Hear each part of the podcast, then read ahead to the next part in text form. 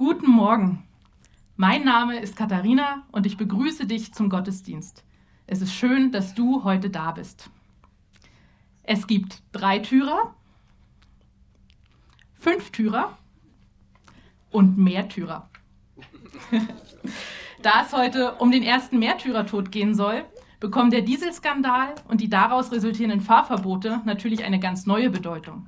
Denn wer hat nicht schon mal daran gedacht, seinen Märtyrerdiesel gegen den nächsten Baum zu setzen? In den USA bekommen Märtyrer-Dieselbesitzer übrigens nach einem kostenlosen Umtausch ihres Dieselmärtyrers noch bis zu 10.000 US-Dollar Entschädigung. In Deutschland müssen Märtyrer-Dieselbesitzer die Umrüstung, egal ob Hardware oder Software, oft selbst zahlen und auch noch mit einem deutlich gesunkenen Wiederverkaufswert rechnen. Wer jetzt also wegen der hohen Versicherungssumme in Deutschland als erstes auf die Idee kommt, seinen Märtyrerdiesel gegen den nächsten Baum zu fahren, er hat somit in Deutschland den ersten technischen Märtyrertod verursacht. Was ein Märtyrertod aber wirklich ist und was es damit auf sich hat, das wird uns Nathanael nachher erzählen. Vorher lasst uns noch den einladen, für den wir heute hier sind.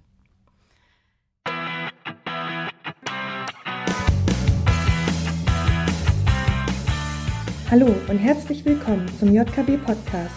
Wir wünschen dir in den nächsten Minuten eine ermutigende Begegnung mit Gott.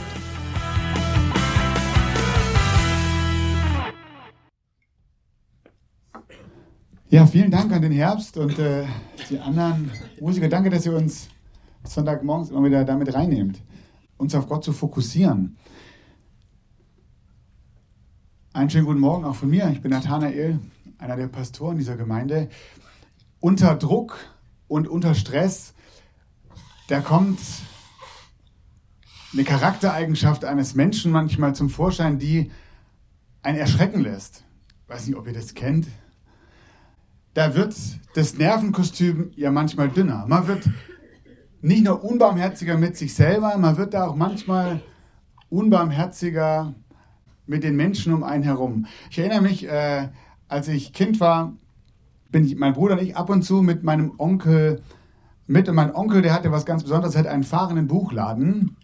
Ich hätte gern ein Bild mitgebracht, aber, aber ich habe keins gefunden.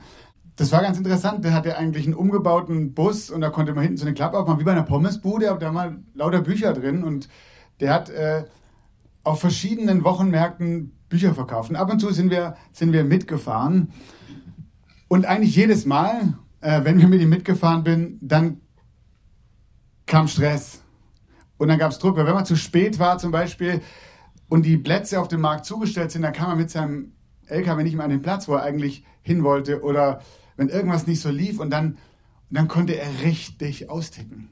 Und dann hat er vor allem aber verbal um sich äh, geschlagen, ohne Rücksicht auf Verluste und wir mittendrin, mein Bruder und ich haben uns dann nochmal angeschaut und im Nachhinein tat ihm das auch dann immer wieder leid, aber das war so ein Ding, wo ich dachte, ui, ist das mein Onkel, den ich von den Geburtstagsfesten kenne?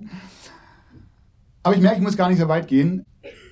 Wenn der Pastor Nathanael unter Druck gerät und in Stress kommt, dann ist er nicht nur unbarmherzig zu sich selber, dann ist er manchmal auch sehr unbarmherzig zu seinen Kindern. Dann ist das Nervenkostüm dünn. Und dann sage ich Dinge und dann mache ich Dinge, die mir im Hinterher, die mir hinterher oft, oft leid tun. Unter Druck, Stresssituation und vielleicht noch krasser, wenn Panik und Angst dazukommen, dann versuchen wir instinktiv unsere eigene Haut zu retten. Dann blenden wir oft das, was um uns herum ist und die Menschen um uns herum aus und es geht nur noch darum, möglichst heil rauszukommen. Wir befinden, wir befinden uns gerade in unserer Predigtreihe, in unserer Predigtserie Die Gründer, eine Serie über die erste Gemeinde, die erste Gemeindegründung, wenn man so möchte, die in der Bibel, in der Apostelgeschichte beschrieben ist. Und heute geht es um Stephanus, der unter größtem Druck dem Tod ins Auge sieht und der so ganz anders reagiert, als man es eigentlich erwarten müsste. Ein Mann, der unter Riesendruck dem Tode und seinem, seinen Gegnern in die Augen sieht und der anders reagiert als ich das eigentlich für möglich halte. Und ich möchte von Stephanus lernen und ich möchte dich heute Morgen mit hineinnehmen in die letzten Stunden dieses Mannes, Stephanus, der als erster Märtyrer in die Kirchengeschichte eingeht. Was ist eigentlich ein Märtyrer? Es geht nicht um ein Fahrzeug, das habt ihr vielleicht schon rausgehört. Ich habe euch mal eine Mini-Definition mitgebracht. Märtyrer von altgriechisch Märtys, Zeuge oder Martyrion, Zeugnis, sind Menschen, die um des Bekenntnisses ihres Glaubens willen leiden, bzw. ihren gewaltsamen Tod erdulden. Es gäbe bestimmt noch mehr dazu zu sagen, aber ich glaube, das ist eine ganz gute Definition. Menschen, die aufgrund ihres Glaubens standhaft bleiben, weil sie sagen, ja, das ist, dazu stehe ich, das, ich kann nicht anders und deswegen sogar bereit sind, dafür umgebracht zu werden. Aber bevor wir zu Stephanus kommen, gleich ist es mir heute Morgen ein Anliegen, euch zu sagen oder uns vor Augen zu führen, dass Stephanus keine Ausnahme war und leider auch keine Ausnahme blieb. Das 21. Jahrhundert, also das Zeitalter, in dem wir leben, ist das Jahrhundert, in dem die Christenverfolgung so hoch ist wie nie zuvor. Ich weiß nicht, ob dir das, ob euch das bewusst war oder bewusst ist. Mehr als 200 Millionen Christen leiden unter einem hohen Maß an Verfolgung, weil sie sich zu Jesus Christus bekennen. Heute sterben Menschen immer noch als Märtyrer. Das heißt, Menschen werden aufgrund ihrer Glaubensüberzeug ihres Glaubenszeugnisses umgebracht. Ich möchte euch eine Geschichte stellvertretend für ganz viele an dieser Stelle erzählen und habe euch ein Bild mitgebracht. Das ist Marianne. Marianne ist 16 Jahre alt. Sie lebt mit ihrer Familie in, unmittelbar, in unmittelbarer Nähe des Peter- und Paul-Kirche im Zentrum von Kairo in Ägypten. Sie hat nach dem Gottesdienst gerade einen Tee für ihren Vater zubereitet, der sich noch in der Kirche befand, als das Geräusch einer Explosion sie in einen Schockzustand versetzte. Ein Selbstmordattentäter war in die Kirche eingedrungen und riss mindestens 28 Menschen in den Tod. Marianne ging den Weg damals zur Kirche wie in Trance, auf der Suche nach ihrem Vater. In der Nähe des Eingangs auf dem Steinboden hat sie ihn gefunden. Ich nahm seinen Kopf auf meinen Schoß und er bat mich noch auf, auf meine jüngeren Geschwister aufzupassen. Dann verstarb er in ihren Armen. Marianne war zutiefst schockiert. Mein Vater war ein wunderbarer Mann, ein liebender Vater. Ich habe Gott gefragt, warum. Doch sie kann im Rückblick sagen, ich habe während dieser Zeit Gottes unvergleichlichen Trost gespürt und ich habe die Liebe der christlichen Gemeinde erlebt. Gottes Trost half, Gottes Trost half ihr, um nicht an ihrem tiefen Schmerz zu zerbrechen. Warum erzähle ich euch diese Geschichte? Es ist schon verrückt, dass wir heute Morgen hier sitzen und nächsten Sonntag auch und sich keiner von euch Gedanken macht, ob uns irgendwann irgendwas hier um die Ohren fliegen könnte. Es könnte jemand hier draußen vorbeilaufen, der hier reinlächelt, äh, ganz nett, oder Kopfschütteln vorbeigeht, ähm, weil er mit Kirche nichts anfangen kann. Aber keiner von uns äh, wird verfolgt. Aber ich glaube, und deswegen erzähle ich euch diese Geschichte, es ist für uns trotzdem eine Herausforderung, nämlich indem, dass wir was unternehmen können, dass wir uns immer wieder fragen können, müssen, was ist unser Part daran, dass über 200 Millionen Christen weltweit verfolgt werden. Und ich glaube, es gibt viele Möglichkeiten. Eine der vielleicht effektivsten und vielleicht auch einfachsten, aber auch herausforderndsten Möglichkeiten ist, für diese Menschen zu beten. Und ich habe gedacht, wir starten jetzt eine Gebetskampagne im Rahmen unserer, unseres elfjährigen Jubiläums. Ab morgen geht's los, werden wir für elf Tage jeden Tag sieben Stunden beten. Wäre das vielleicht auch ein Thema für diese Gebetskampagne? Und das ist ganz einfach, du kannst auf der Homepage dich unter der Gebetskampagne 7-Eleven einfach einklicken und dich für Minimum 15 Minuten Gebet an einem oder an mehreren Tagen, oder du sagst, ich bete auch eine halbe Stunde, dann klickst du einfach zwei Slots an. Ich will mit dabei sein. Ich will die nächsten elf Tage eine 15-minütige, 30-minütige oder eine ganze Stunde abdecken. Ich möchte für die Menschen beten. Am Mittwoch ist Reformationstag. Martin Luther war einer, der gesagt hat, hier stehe ich, ich kann nicht anders. ihr müsst mir zeigen, dass das, was ich sage, falsch ist aufgrund der Bibel. Ich gehe hier nicht weg. Ich bin bereit, für meine Überzeugung zu sterben. Ein Tag später, am 1. November, ist Allerheiligen, ein, ein Feiertag, äh, den die Katholischen begehen. Ich bin jetzt kein, kein Freund von heiligen Verehrung. Aber ich glaube, es ist manchmal wieder an der Zeit, dass wir uns besinnen, auf wessen Füßen oder auf wessen Schultern unsere Kirche steht. Dass da Männer und Frauen, nicht nur Männer, Männer und Frauen in der Geschichte bereit waren, für ihren Glauben zu kämpfen, für ihren Glauben einzustehen. Deswegen sitzen wir heute Morgen hier. Und ich habe mir gedacht, vielleicht ist es ja auch mal ein, ein schöner Anlass, ein schöner Tag, so ein 1. November, sich einem dieser Heiligen, einer diesem, dieser Märtyrer zu widmen, seine Geschichte kennenzulernen, Gott Danke zu sagen, dass es Männer und Frauen der Geschichte gab, die das getan haben. Und noch eine Sache zum Thema Gebet. Am Mittwoch, am Reformationstag, wird es einen Gebetsabend geben, nicht bei uns, sondern in der JKB, unserer Schwestergemeinde in Lichtenberg. 19.30 Uhr, Herzbergstraße 84 in Lichtenberg, wenn du sagst, ja, da bete ich nicht allein, sondern ich bete mit anderen zusammen am Reformationstag. Und da ist bestimmt auch Platz dafür zu beten. Dann geh vorbei, 19.30 Uhr, JKB Lichtenberg. Ich glaube, wir haben, wir haben den Auftrag zu beten, für verfolgte Christen zu beten. Aber wir beten nicht nur für Christen, wir dürfen auch für Andersgläubige beten, die aufgrund ihres Glaubens verfolgt werden, für Minderheiten, die aufgrund ihres Andersseins in leider immer noch viel zu vielen Ländern verfolgt werden. Gestern, gestern ist in Pittsburgh, Pennsylvania, ein Verrückter, man kann es nicht anders sagen, in eine Synagoge eingedrungen, schwer bewaffnet, mit den Worten, alle Juden müssen sterben, hat er elf Menschen umgebracht. Und man fragt sich ja, warum, was ist, was ist in den Köpfen von solchen Menschen los? Und ich kriege das nicht zusammengezählt oft.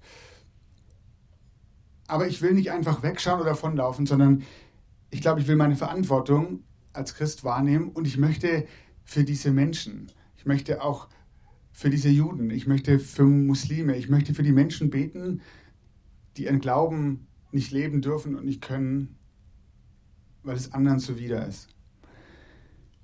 Okay. Jetzt kommen wir zu Stephanus. Alle ganz betröppelt. Jetzt wollen wir nicht mehr. Ich will von Stephanus dir heute Morgen zwei Dinge mitgeben. Zwei Dinge, die ich lernen möchte und ich finde die bei all dem irgendwie dunklen Thema total positiv. Da, wo es in der Kirche dunkel war, hat Gottes Licht oft am hellsten gescheint. Das ist ein, ich finde, ein Phänomen oder, oder was, was, was Wunderbares, dass manchmal diese, diese Dunkelheit und diese Traurigkeit und, und, und das Kaputte, was da passiert, anfängt zu überstrahlen, dass Gott mittendrin ist und dass er seine Menschen nicht alleine lässt. Zwei Dinge. Das erste, Stephanus ist in Gott verwurzelt und von Gott beflügelt. Stephanus ist in Gott verwurzelt, tief verwurzelt und er ist von Gott beflügelt, hinauszugehen, das, was er ist, das, was er hat, weiterzugeben. Letzte Woche hat Dirk davon erzählt, dass in der wachsenden Jerusalemer Gemeinde ein Mangel der Versorgung der bedürftigen hellenistischen Witwen der Fakt war. Es gab jüdische Juden, es gab äh, Juden, die aus dem hellenistischen Ausland zurückkamen nach Jerusalem und es hat sich dann vermischt. Der, die haben sich, die sind Christen geworden und die haben sich unfair behandelt gefühlt in, in der Gemeinde. Und die Apostel haben das gemerkt und haben gesagt, wir wollen da Abhilfe schaffen. An der Stelle Klammer auf. Du kannst jederzeit den Podcast hören. Äh, wie wundervoll. Ähm, wenn du sagst, es geht mir jetzt zu schnell. Worum ging es letzte Woche? Noch eine Klammer auf. Vielen Dank, Matthias, dass du jede Woche diesen Podcast so schnell und äh, so zuverlässig einstellst. Einfach super. Das ist ein Applaus, finde ich. Äh,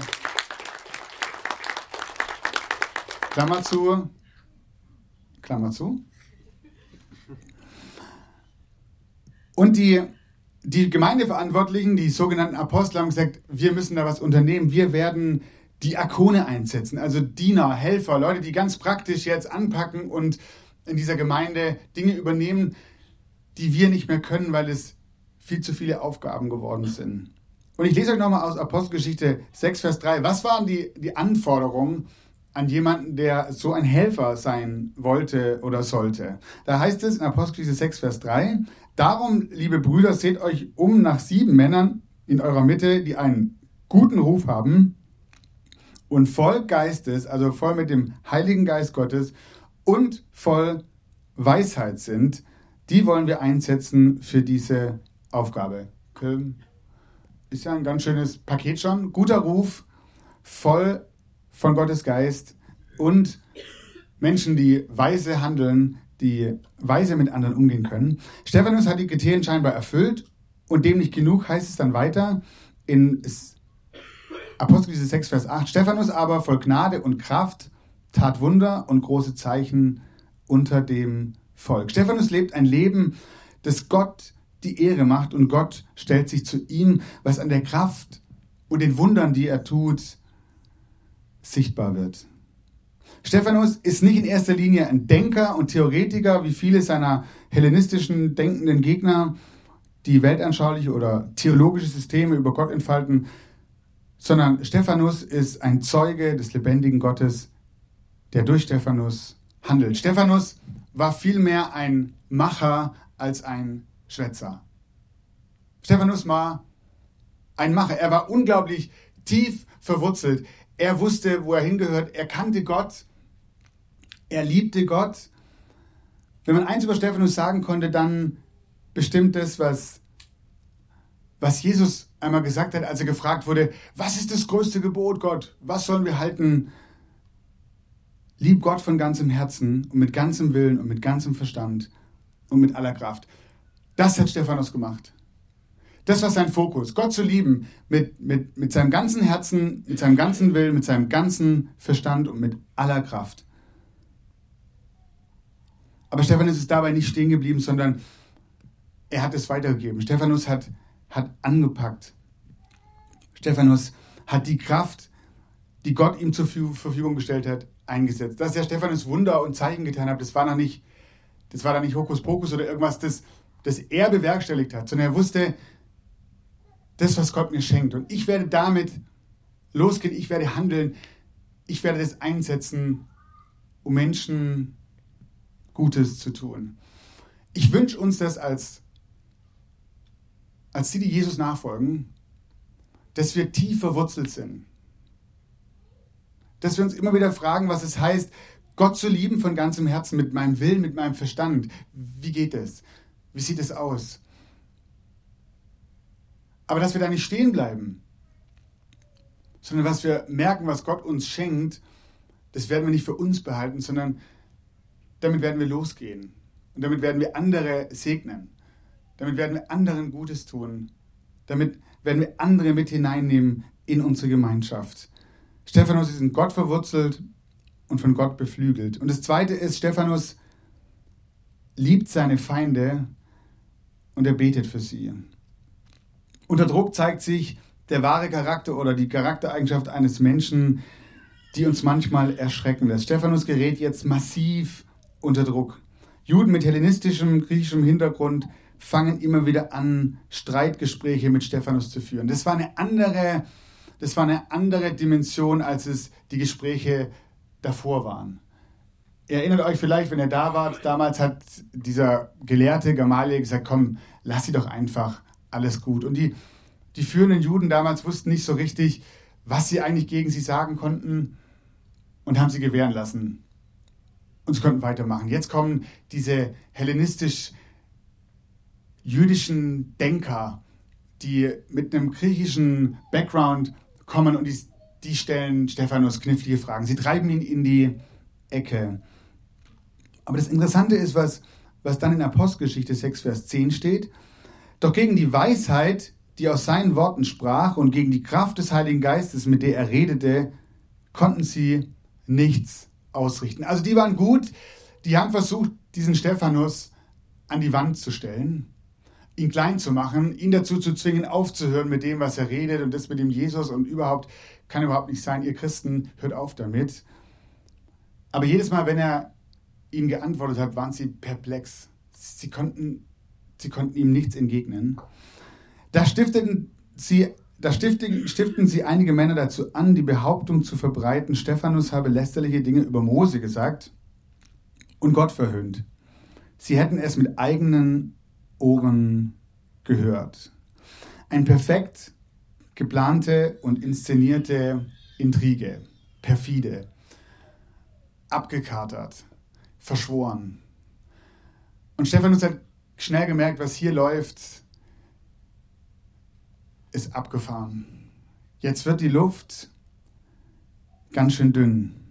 Wenn Gott nicht eingreift, wenn hier kein Wunder passiert, wie es ja viele Mal zuvor auch passiert ist, dann geht es hier anders aus als zuvor. Und die Frage ist doch, wie würden wir reagieren, wenn wir unschuldig angeklagt von einer Horde Wilder umringt sind? Wie würden wir reagieren? Vielleicht können wir uns auch nicht reinversetzen, aber was wäre meine Reaktion gewesen? Es ist, es ist beeindruckend, wie, wie Stephanus reagiert. Apostelgeschichte 6, Vers 15. Alle, die im Ratssaal saßen, also die, die im jüdischen Gericht saßen, richteten ihren Blick nun auf Stephanus gespannt, was er zu seiner Verteidigung vorbringen würde. Zu ihrem Erstaunen sahen sie, dass sein Gesicht leuchtete wie das Gesicht eines Engels. Und man fragt sich Lukas, der diesen Bericht, diese Apostelgeschichte schreibt, was möchtest du uns damit sagen? Warum steht hier, alle sind gespannt, was sagt er jetzt, wie reagiert er? Und dann steht da, sie sind total erstaunt, als sie ihn sehen, weil sein Angesicht leuchtet wie das Gesicht eines Engels. Seine Ankläger sehen nicht in ein Gesicht voller Angst, das sich der Wut und dem Hass seiner Feinde ausgeliefert sieht. Okay, das wäre vielleicht die erste und vielleicht auch die Reaktion, die wir am meisten erwartet hätten. Da sitzt ein Mann, der Angst hat, der weiß, mein Ende ist nahe und der vielleicht auch mutlos ist und der vielleicht auch zittert und der vielleicht versucht, sich noch irgendwie in Position zu bringen. Sehen Sie nicht. Sie sehen auch nicht die Empörung des ungerecht Behandelten. Wäre eine zweite Reaktion gewesen. Er hätte können laut schreien sagen können, also was hier passiert, ist einfach nur ungerecht. Ich habe das alles überhaupt nicht getan. Ich habe nicht gelästert über Mose, über den Tempel und über Gott. Was wollt ihr mir anheften? Und sie sehen auch nicht die Überheblichkeit des Besserwissers. Wisst ihr was? Von mir aus könnt ihr alle in der Hölle schmoren, weil da gehört ihr hin. Wenn ihr nicht zuhören wollt, tja, Pech gehabt. Selber schuld. Ist mir egal, was ihr jetzt macht. Such life. Aber ihr braucht nicht denken, dass ihr damit durchkommt. Nichts von all dem. Voller Liebe für seine Mitmenschen, für seine Peiniger. Stephanus sieht hinter dieser Fassade von Hass und Wut die Menschen, die Gott über alles liebt.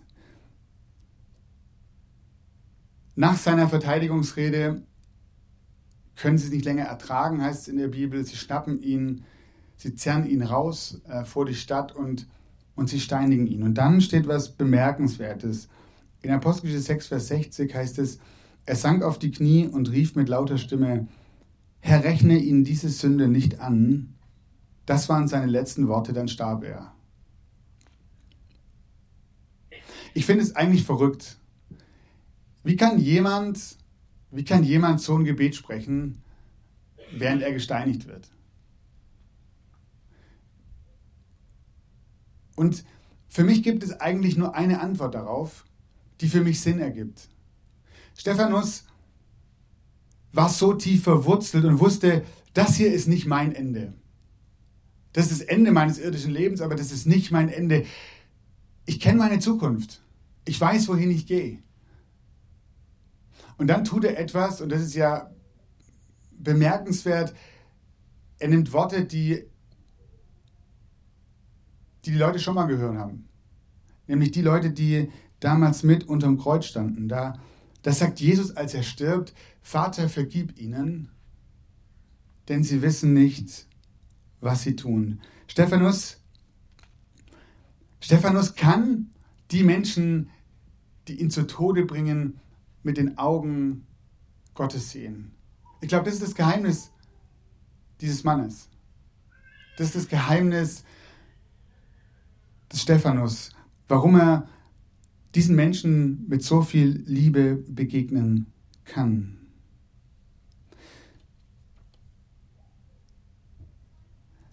Wenn du zum ersten Mal heute Morgen hier bist, vielleicht zum ersten Mal in der Kirche bist, mit Gott und, und Jesus nichts anfangen kannst, dann, dann ist es vielleicht ein Gebet, ähm, das anfangen kann, dein Leben zu verändern, indem du betest, Jesus, ändere meinen Blick auf meine Umgebung und auf die Menschen um mich herum, die mich vielleicht mal mega ankotzen. Ändere meinen Blick. Wisst ihr, das, das könnt ihr nicht selber machen. Das kann niemand. Aber Gott kann. Und er hat es bei Stephanus getan. Fang an, deine Wurzeln in Gott zu suchen.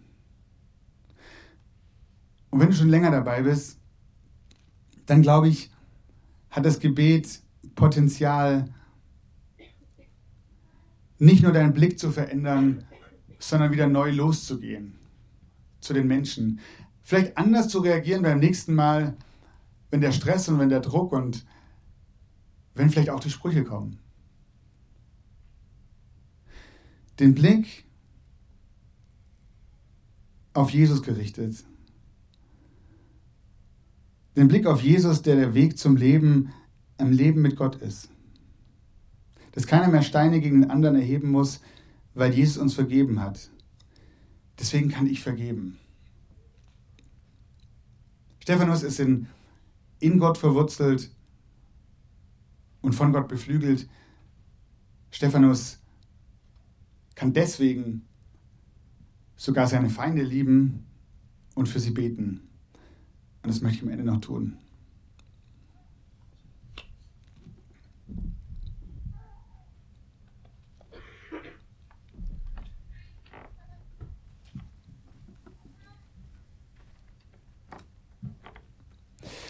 Jesus, ich möchte danken für, für die Apostelgeschichte, für diese Texte.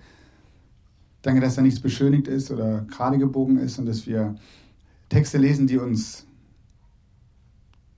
erstaunen lassen. Texte, die, die nicht so einfach zu lesen sind.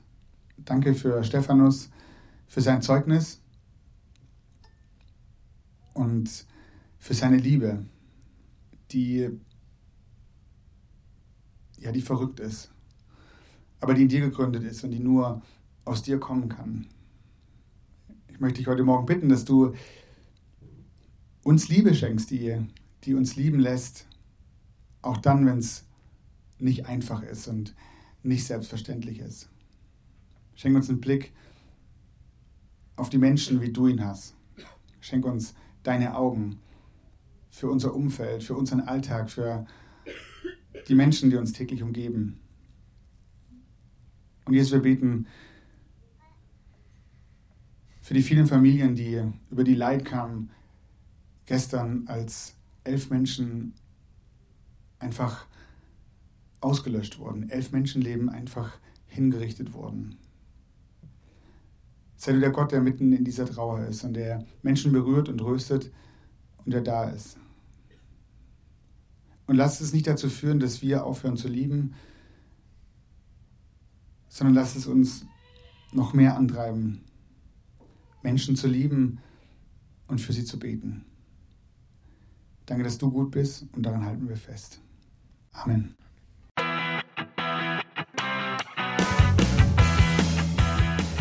Wir hoffen, dass dir dieser Podcast weitergeholfen hat und du eine spannende Begegnung mit Gott hattest. Falls du mehr über die JKB Treptow oder den Glauben erfahren möchtest, kannst du uns gerne unter jkb-treptow.de besuchen oder eine Mail an info at jkb-treptow.de schreiben. Tschüss und bis zum nächsten Mal.